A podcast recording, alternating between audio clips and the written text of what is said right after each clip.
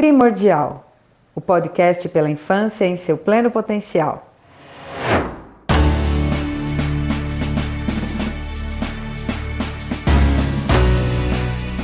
Se você já passou por uma gestação, você já deve ter ficado estressada em não ganhar peso durante a gestação.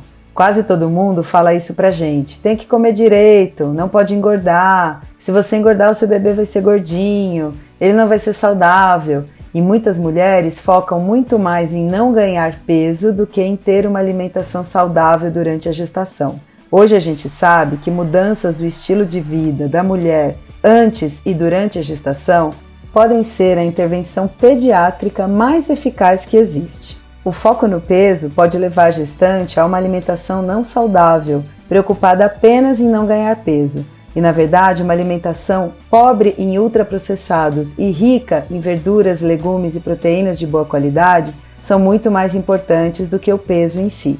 Antes de sair se comparando com quanto peso sua amiga ganhou durante a gestação, foca no seu estado nutricional antes da gestação. É ele que vai definir o quanto você deve ganhar de peso para que a sua gestação seja saudável.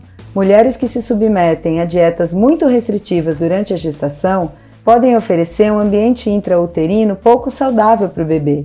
A gente não pode esquecer que o ambiente intrauterino também é definidor da saúde do futuro adulto. Se o bebê está lá intraútero com pouco alimento chegando para ele, ele se adapta a isso. Se o bebê está lá intraútero com muito alimento chegando para ele, ele também se adapta a isso. E depois ele vai ter que se readaptar quando ele chegar no ambiente extrauterino, onde ele vai realmente passar o resto da vida dele. Então, mulheres gestantes ou tentantes, lembrem-se: o peso sozinho não define a sua saúde mas um estilo de vida saudável como um todo vai te ajudar não só a ter uma gestação saudável, mas depois a construir esse estilo de vida saudável também para o seu bebê. Pensa nisso e até a próxima Pílula Primordial.